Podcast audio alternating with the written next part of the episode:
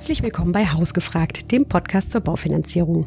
Hier lernst du alles, was du auf dem Weg in die eigenen vier Wände wissen musst. Wir holen spannende Gäste ans Mikro und fragen sie, wie sie ihre Baufinanzierung gemeistert haben, welche Hürden es gab und wie sie es dann doch in ihr Eigenheim geschafft haben. Außerdem gibt es natürlich regelmäßig die wichtigsten und aktuellen Tipps von unseren Spezialisten für Baufinanzierung. Mein Name ist Anna Kommens und heute habe ich Anja Neuendorf zu Gast. Sie verrät uns, wie man in Schottland eine Wohnung kauft und was dabei anders ist als in Deutschland. Habt ihr Themen, die euch interessieren oder Ideen, was wir besser machen können? Dann schreibt uns an hausgefragt.derklein.de. Ich sitze heute mit meiner Freundin Anja Neuendorf zusammen. Wir kennen uns schon ganz lange und in den letzten Jahren haben wir beide Häuser gekauft, beziehungsweise ich ein Haus und sie eine Wohnung. Und das ganz Spannende ist, ähm, dass sie das Haus in Schottland oder die Wohnung in Schottland gekauft hat und ich in Deutschland. Und wir haben uns da ziemlich viel drüber ausgetauscht und haben festgestellt, dass es da ganz viele Unterschiede gibt und dass Schottland auch echt viele Vorteile bringt. Genau, Anja, hallo. Hallo.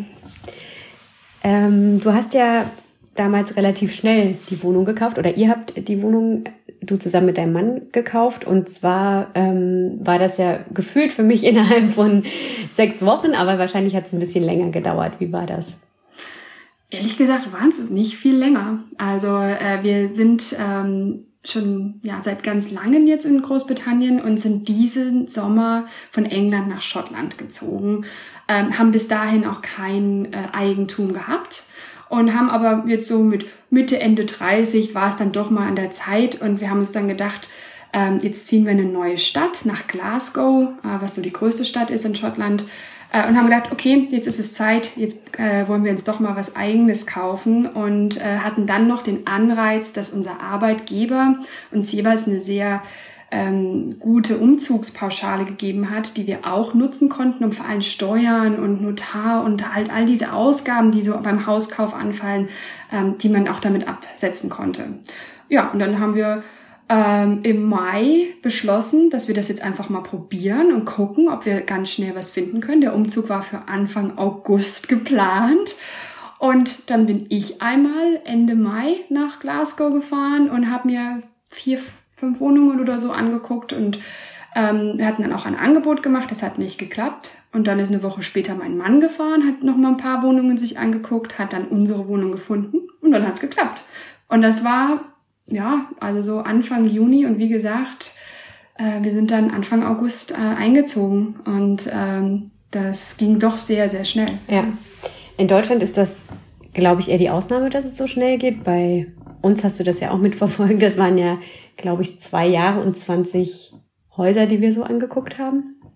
Ähm, es ist auch in Deutschland einfach so, dass wenn man relativ genau weiß, wo man hinziehen will, mittlerweile die, das Angebot einfach viel geringer ist als die Nachfrage. Viele Leute wollen kaufen aufgrund der niedrigen Zinsen unter anderem. Wie ist das so in Schottland?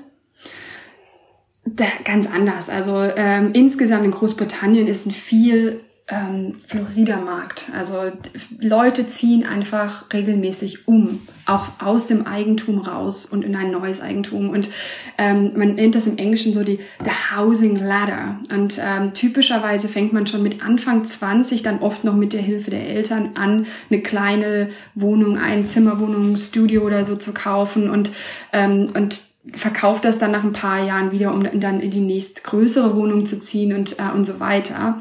Ähm, und deswegen gibt's einfach ganz viel Bewegung im Markt und es ist äh, einfach äh, Wohnungen zu finden ist. Gerade Glasgow, finde ich, ist eine unglaublich schöne Stadt. Also es hat äh, ganz viel Altbau, also wie man sich das so auch aus Berlin vorstellt äh, mit hohen Decken und großen Fenstern. Und ähm, es war tatsächlich für uns nicht schwierig, was zu finden. Wir hatten Glück mit dem Zeitpunkt. Also es ist tatsächlich so, dass April bis Juni, wo die Hochsaison ist beim äh, Haus kaufen und verkaufen. Und das war halt genau der Zeitpunkt, wo wir geguckt haben. Und es war überhaupt kein Problem. Also wir haben sofort echt einige Wohnungen auch gesehen, die uns gefallen haben und hatten tatsächlich Angebot. Ja, das ist in Deutschland auf jeden Fall anders. Da gibt es ja eine sehr viel geringere Wohneigentumsquote als in Großbritannien und ist es ja auch eher so, dass die Menschen so mit Mitte, Ende 30 ähm, das erste Mal kaufen und dann auch eigentlich in ihrem Haus wohnen bleiben, bis, bis sie in Rente gehen. Also das Ziel, so in der Rente keine Miete zahlen zu müssen, das wird dann so irgendwie Mitte 30 attraktiv.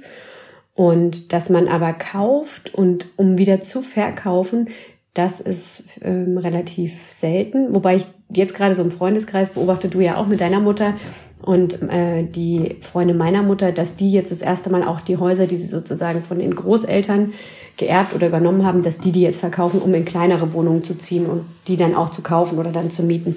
Aber das ist, glaube ich, eher nicht so Usus in Deutschland. Mhm. Aber es ist eben auch so, dass es einfach viel, viel weniger Angebot gibt, gerade so im städtischen Bereich natürlich, im, auf, im Land sieht's, auf dem Land sieht es ein bisschen anders aus.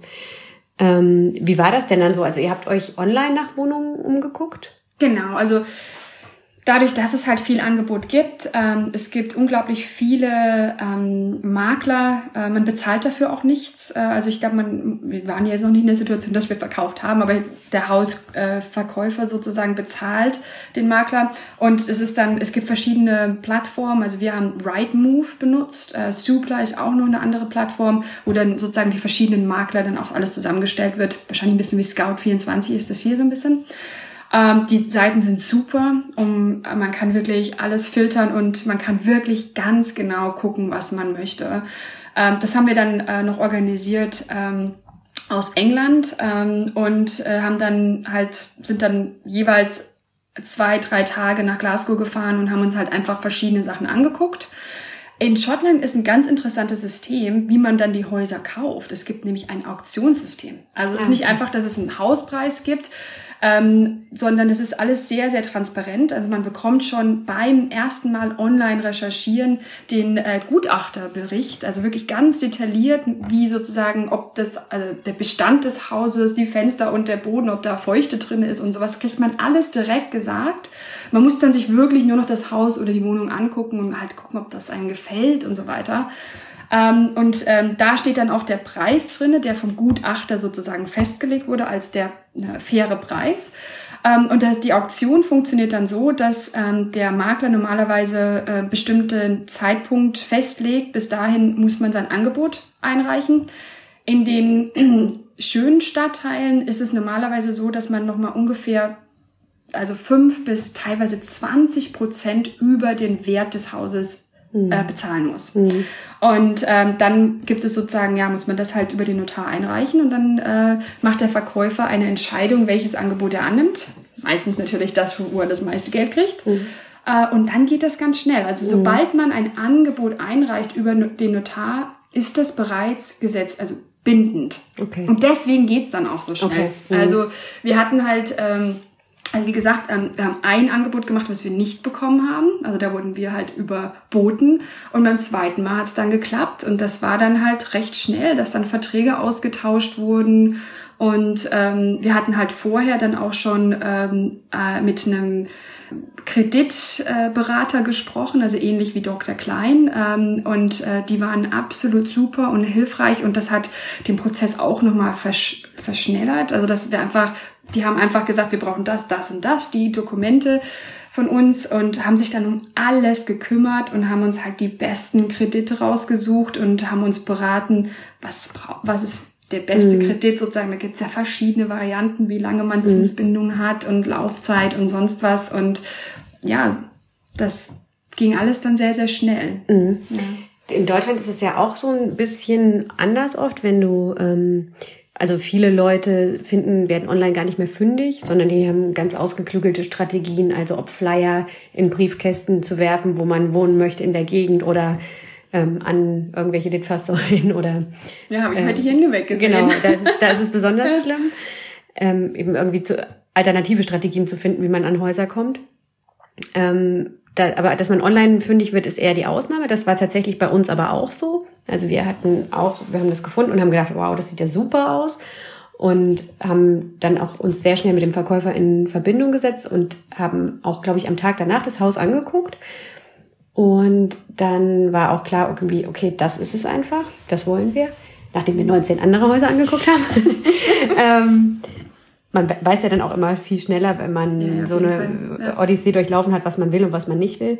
Und das ist aber auch wieder ganz anders. Du weißt in Deutschland eigentlich nicht, was mit dem Haus ist. Also klar, du kannst fragen, was ist der Energieverbrauch und du kannst dir die alte Rechnung zeigen lassen. Und ähm, ich glaube, für Neubauten und für einige Verkaufsarten ist es wichtig, dass man so einen Energieausweis hat. Das war aber bei uns, doch, wir hatten auch einen Energieausweis.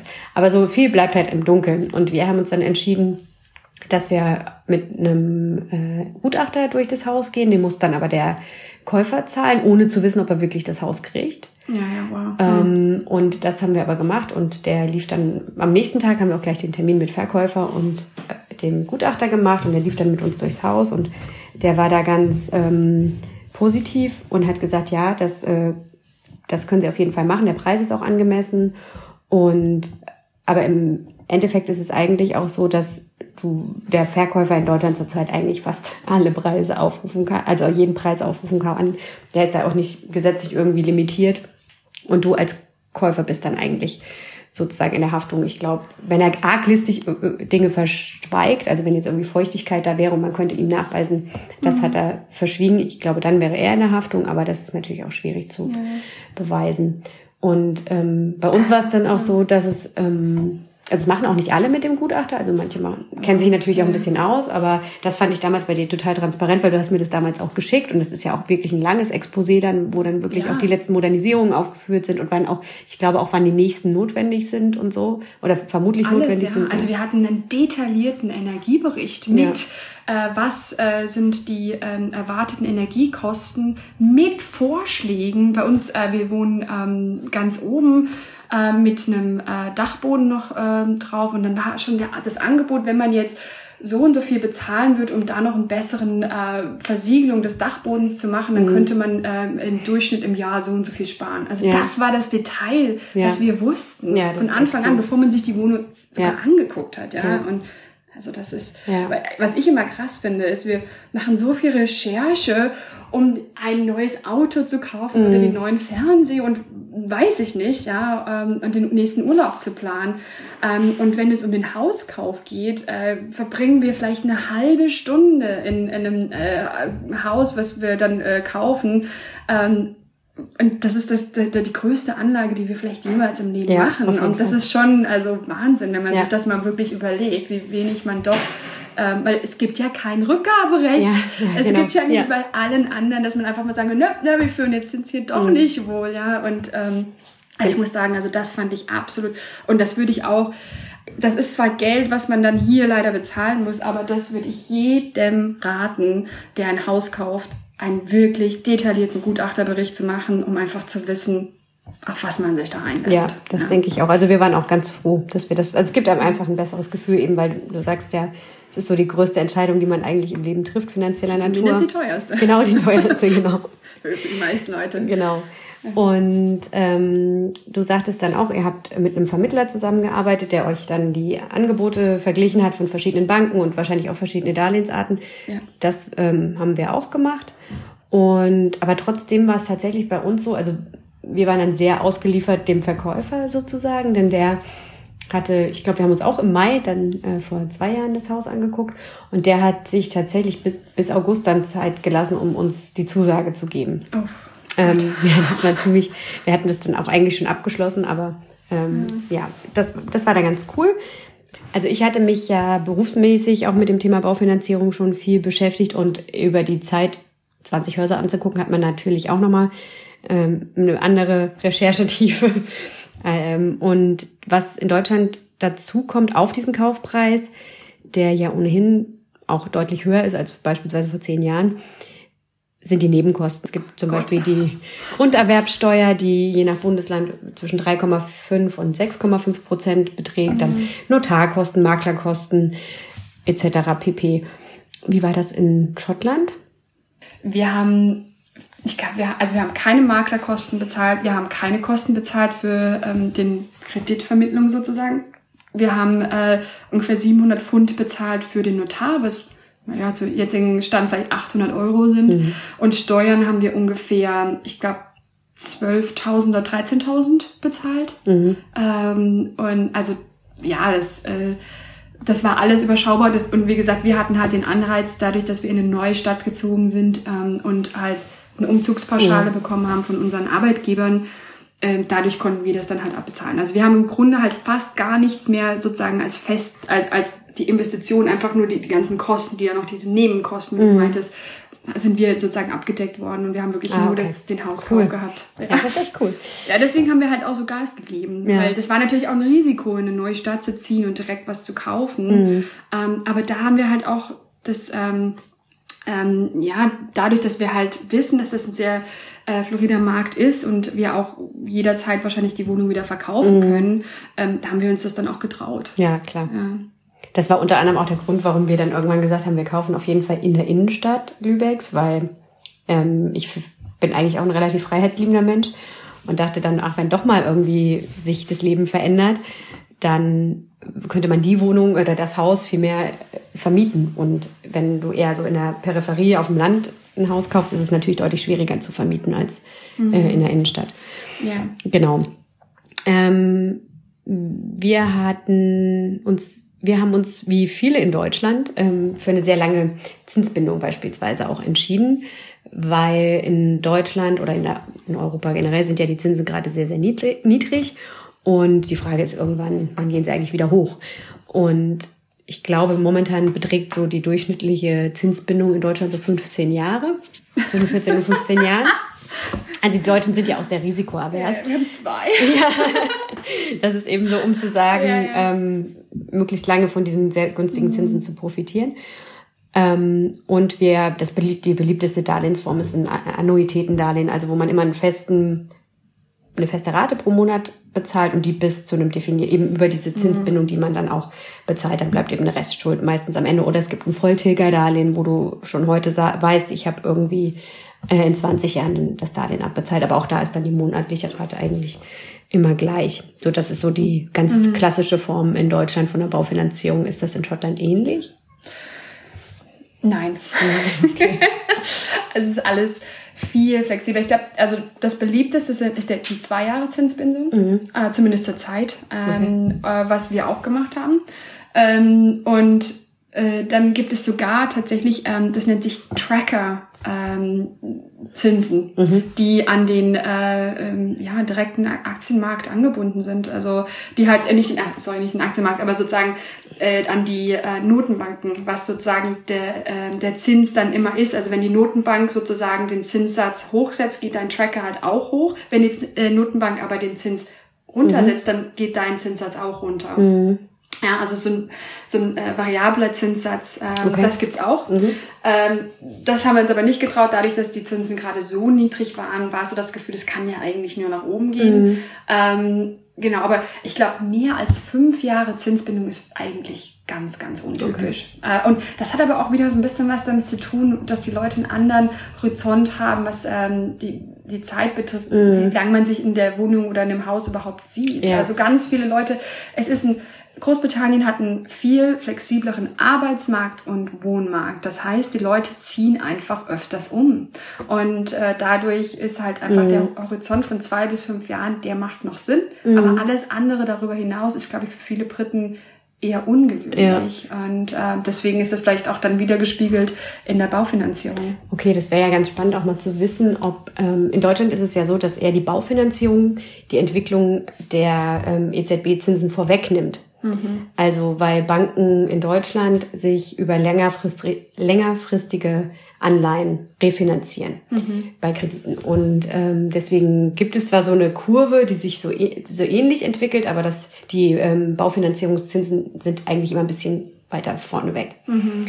Und ähm, genau, das wäre eigentlich ganz spannend, weil du sagst jetzt auch über den Aktienmarkt ähm, ist da wohl auch eine Refinanzierung, wie man das wie das nochmal mhm. ist, ob da Banken sich auch anders ähm, refinanzieren. Und ähm, ist es aber so, dass man dann in den zwei Jahren auch jeden Monat die gleiche Rate hat? Ja, ja. genau. Okay. Also ähm, ist, wir sind jetzt sozusagen, wir haben jetzt einen Vertrag, das sozusagen zwei Jahre sind die Zinsen halt sehr niedrig. Mhm. Ich glaube, wir haben einen Zinssatz von 1,8 Prozent mhm. äh, für die zwei Jahre. Und dann nach zwei Jahren ähm, geht dann halt der Zinssatz plötzlich auf 3,5 hoch. Okay. Ja. Und ähm, was dann aber, ähm, äh, also wir haben, wie, wie das halt funktioniert, ist so ein bisschen wie mit Handyverträgen. Also mhm. wir sind jetzt sozusagen zwei Jahre an den jetzigen Kredit gebunden mhm. mit diesem doch sehr niedrigen Zinssatz. Und nach zwei Jahren ist es sehr, sehr typisch, dass, äh, dass man halt ähm, tatsächlich auch eventuell nochmal die Bank wechselt. Ja, okay. Oder beziehungsweise man geht halt erstmal zu seiner Bank, wo, wo man jetzt ist. Wir sind jetzt auch äh, bei einer Bank, die sich halt auf Baufinanzierung ähm, spezialisiert hat und ähm, äh, fragt die dann, also wollte uns ein neues Angebot machen, ansonsten gehen wir dann woanders hin. Ja, klar. Und äh, man, man äh, sozusagen pokert halt ein, ja, man pokert mhm. und kriegt einen neuen Hauskredit. Aber ja. das ist ganz normal. Und ja. das Gute ist, dass wir tatsächlich unseren jetzigen äh, also äh, Baufinanzierungsberater, mit denen wir jetzt auch gearbeitet haben, um das Haus, mhm. die Wohnung zu kaufen, äh, mit denen arbeiten wir dann wieder. Ja. Und ähm, die haben, die haben das sozusagen auch schon, wir sind Kunden von mhm. denen und die wissen dann schon auch ein paar Monate vorher, dass, ja. dass sie dann auch selbst anscheinend wieder Kontakt aufnehmen oder zumindest haben sie uns das so erklärt und sagen, okay, euer Kredit kommt dann in zwei Jahren sozusagen, ist bald ne, zu Ende und ihr könnt sozusagen einen neuen Kredit abschließen ja. und äh, einfach euren Hauskredit woanders mit hinnehmen. Und dadurch hat man halt, glaube ich, als Kunde viel mehr Flexibilität, also ähnlich wie mit einem Handyvertrag. Ja. ja. Also man hat ja auch keinen Handyvertrag für 10, 15 Jahre. Klar, aber du hast natürlich auch ein anderes Risiko, wenn die Zinsen hochgehen, gerade Brexit etc., dann ich glaube, es ist auch eine andere Mentalität ja, einfach, ne? Also aber auch klar ja. mit diesem. Aber man hat natürlich die Möglichkeit, man kann schon auch längere äh, Verträge abschließen. Ähm, äh, aber ja, aber auch mit dieser Perspektive, wie du sagst, dass man gar nicht weiß, wie lange man in dieser Wohnung oder in dem Haus dann lebt, dann macht es ja total Sinn. Genau. Also in Deutschland ist es ja, ja. eher so, wenn du ähm, eben diese 14, 15 Jahre Zinsbindung hast, ähm, dann kannst du mit einem Vorwartdarlehen ähm, Zinsen reservieren, wenn mhm. bis zu fünf Jahre vor dem Ende der Zinsbindung. Mhm. Also wenn du, aus, wir kommen ja aus einer Zeit, wo die Zinsen relativ hoch waren, so vor zehn Jahren. Ja. Ähm, natürlich war da die Zinsbindung auch ein bisschen geringer, weil je länger die Zinsbindung, desto höher die ja. Zinsen. Ähm, aber da waren die Zinsen äh, eben relativ hoch im Vergleich, also fast das Doppelte oder mhm. teilweise das Dreifache von dem jetzigen Zinssatz. Und ähm, da würden die Leute natürlich total profitieren, wenn sie jetzt sagen, ich ich zahle zwar dann nochmal einen geringen Aufschlag auf diesen Vorwart, ähm, auf diese Zeit sozusagen, mhm. wo ich mir diese Zinsen reserviere, aber dann in fünf Jahren habe ich eben diesen günstigeren Zins. Macht Sinn, wenn man glaubt, dass die Zinsen steigen. Mhm. Wenn man natürlich denkt, die fallen noch weiter, dann wartet man natürlich. Ähm, das ist so, nach fünf Jahren kannst du das ja als also fünf Jahre vor Ende der Zinsbindung kannst du das machen. Du kannst sowieso nach zehn Jahren, gibt es eine gesetzliche Kündigungsfrist, kannst du den, dein Darlehen kündigen und kannst auch zu einer neuen Bank gehen okay. und umschulden oder eben auch zu deiner eigenen Bank. Mhm. Aber es ist, also die Gewinner sind auf jeden Fall jetzt Menschen oder die haben, profitieren da auf jeden Fall jetzt sehr davon, wenn sie äh, einen Hauskredit hatten. Viele, mhm. viele machen sich halt gar nicht die Mühe der Zeit, weil auch wenn die eigene Bank das Angebot schickt, das nennt man dann Prolongation, also wenn man mhm. eine Anschlussfinanzierung bei der Bank, wo man den ersten Kredit schon hatte, macht und auch dann den zweiten oder den, den letzten Kredit mhm. sozusagen, dann da abschließt, dann schicken die einem Angebot, einfach das kommt so per ins Haus geflogen und im Vergleich natürlich zu dem alten Zins, den du dann vor 15 Jahren hattest, ist der auch schon phänomenal. Aber man kann auch da eben heutzutage total viel nochmal sparen. Und gerade bei einer mhm. Baufinanzierung machen ja äh, hinter dem Komma die ja. Stellen auch enorm viel aus. Ja, ich muss aber auch sagen, also da, also wir hatten auch erst überlegt, das alles selber zu machen, aber das war so viel einfacher, da mit jemandem zusammenzuarbeiten, weil dann auch das Gefühl ist, ähm, vertraut man den Banken, wenn die einen selber diese Angebote schicken oder wenn man da tatsächlich auch ähm, halt diesen neutralen Vergleich haben, äh, der, den jemand anders macht äh, und dann halt einfach den Besten sich sozusagen aussuchen und ähm, da, das ist, äh, ja, also der, der Prozess mit, mit einem äh, Berater zu arbeiten von der Idee, dass man überhaupt erstmal darüber nachdenkt, ja. äh, sich ein Eigentum anzuschaffen, bis hin zu, man hat diesen Eigentum abbezahlt. Das ist so, das ist eine Beziehung, glaube ich, die man über Jahre lang auch mhm. hat. Äh, und weil das einfach immer wieder die, äh, Momente sind, äh, wenn man halt den äh, Hauskredit abbezahlt, wo man halt darüber nachdenken muss, was sind denn jetzt die besten Möglichkeiten. Und ja, ähm, ja also das ist ganz wichtig. Äh, und da, da sind die Engländer oder die Briten viel äh, fixer. Also das, dieses, die, das Thema äh, Refinanzierung und so weiter äh, von, von Hauskrediten, das ist für die einfach ganz normal. Also das ist, das machen die wirklich einfach alle paar Jahre. Ähm, und äh, ja, das ist für uns, also das, das ist man, das muss man erstmal lernen. Mhm. Das, das ist halt, ja. Und natürlich auch das Thema, dass man immer noch die Möglichkeit hat, auch zusätzlich ähm, halt extra äh, Beträge abzubezahlen, also Sondertilgungen. Zum, genau, also darauf muss man natürlich auch achten, ja. dass man halt wirklich jedes Jahr, wenn man kann, Sondertilgungen ja. macht, einfach um den Hauskredit so schnell wie möglich abzubezahlen. Ja. Das hilft natürlich auch. Ja, auf jeden Fall. Ähm, also wir hatten das auch, wir haben uns auch beraten lassen, wirklich, äh, als wir dem, von dem Moment an, wir hatten so eine Wohnung, die hatte Schimmel im Keller, du kennst sie. ähm, es roch nicht gut. es war irgendwie wirklich so, dass wir jetzt sagten, okay, jetzt, wir wissen, wir bleiben jetzt in dieser Stadt, wir wollen jetzt ein Haus kaufen. Dann haben wir uns erstmal beraten lassen, was können wir uns eigentlich leisten und damit, womit fühlen wir uns wohl. Natürlich haben wir jetzt doch viel mehr bezahlt, als wir damals so, womit fühlen wir uns wohl. Ähm, aber wir haben es auf jeden Fall nicht bereut und sind dann auch, als es dann akut wurde, dann nämlich erst hat der Verkäufer uns relativ lang warten lassen, dann musste es aber ganz äh, ratzifatzi gehen. Und da war es auch total gut, diesen Berater zu haben, weil unterschiedlichste Banken, also ähm, wir hatten, glaube ich, bei uns, bei Dr. Klein werden vier, über 400 Banken miteinander verglichen. Das kann man ja als einzelner Mensch gar nicht machen. Also es würde ja, oder kann man schon, aber kostet viel Zeit. Ähm, und unsere Beraterin, die hat uns damals dann auch gesagt, also bestimmte Banken fallen auch einfach raus, weil die Bearbeitungszeit zu lang ist, bis ihr dann den Kredit ausbezahlt bekommt. Mhm. Und du vereinbarst ja beim Notar dann eine gewisse Frist und das fand ich auch total hilfreich. Ja. Fühlt ihr euch denn jetzt wohl in eurer Wohnung? Hat sich das alles gelohnt?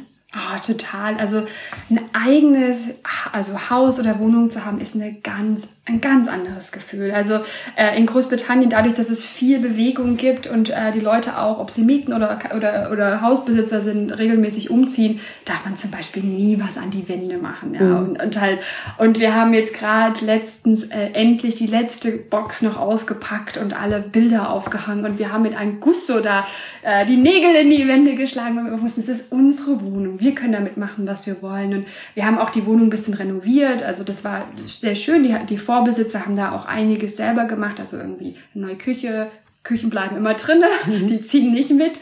Ähm, äh, Bäder waren alle neu gemacht und so weiter. Äh, aber wir haben halt nochmal irgendwie einen schönen Holzboden reingemacht, äh, der uns gefallen hat und die Wände gestrichen und so. Und es ist einfach unseres und das ist so ein anderes Gefühl, als zu wissen, dass, ähm, dass man halt irgendwie nur zur Miete wohnt und äh, das möchte ich nicht mehr aufgeben. Also, ja. Das ist ganz witzig. Wie oft bist du jetzt umgezogen? Ach Gott. Insgesamt? Ähm, also, man muss dazu sagen, äh, mein Mann und ich sind gependelt. Also, das heißt, mhm. wir hatten Wohnungen in zwei verschiedenen Städten. Und, aber wir haben tatsächlich in, ähm, äh, in den letzten neun Jahren, bevor wir jetzt nach Glasgow gezogen sind, haben wir ungefähr neun Wohnungen gehabt mhm. zwischen den zwei Städten. Und ihr fliegt schon auch äh, im Monat, du sagst immer so einen Flug pro Monat hast ja. du im Schnitt, ne? Ja. Also es ist jetzt so richtig eure Homebase sozusagen. Ja, total. Also ähm, Glasgow ist eine richtig, richtig schöne Stadt. Also viele Leute, die nach Schottland kommen, gehen nur nach Edinburgh, aber also kommt nach Glasgow, da geht's viel interessanter, viel spannender. Äh, Edinburgh ist zwar auch sehr schön, aber ein bisschen so museumsmäßig. Aber wenn ihr leben wollt und die netten Schatten kennenlernen wollt und den, ja. den, leckeren Whisky trinken wollt, dann kommt nach Glasgow. Ähm, ja, aber also richtig schön. Das ist halt ein Altbau. Also mhm. das, äh, das Haus ist ähm, aus Mitte des 19. Jahrhunderts, aber halt richtig schön zurecht gemacht. Und also das ganze Viertel ist halt ähm, 19. Jahrhundert ähm, und ja, also richtig schön. Das ist halt immer so die Frage, ne? macht man Wohnung in der Stadt oder Haus äh, oder irgendwie, mhm. wie ihr jetzt so den, den, perfekten Kompromiss gefunden habt, ein Haus in der Stadt. ja. Das ist immer nicht so einfach, aber wir finden, finden Wohnungen schön. Also ähm, uns gefällt das. Wir haben auch ein, das Haus sind irgendwie, äh, wir sind fünf, fünf Wohnungen sozusagen mhm. und das war total willkommen und äh, die haben uns sofort irgendwie halt auch ähm, so halt äh, ja, willkommen geheißen und ähm, ja, sehr ist schön. Gut. Dann ganz lieben Dank für das Gespräch. Das war super spannend. Äh, weiterhin alles Gute euch in eurem neuen Haus. Danke. Euch auch. Danke.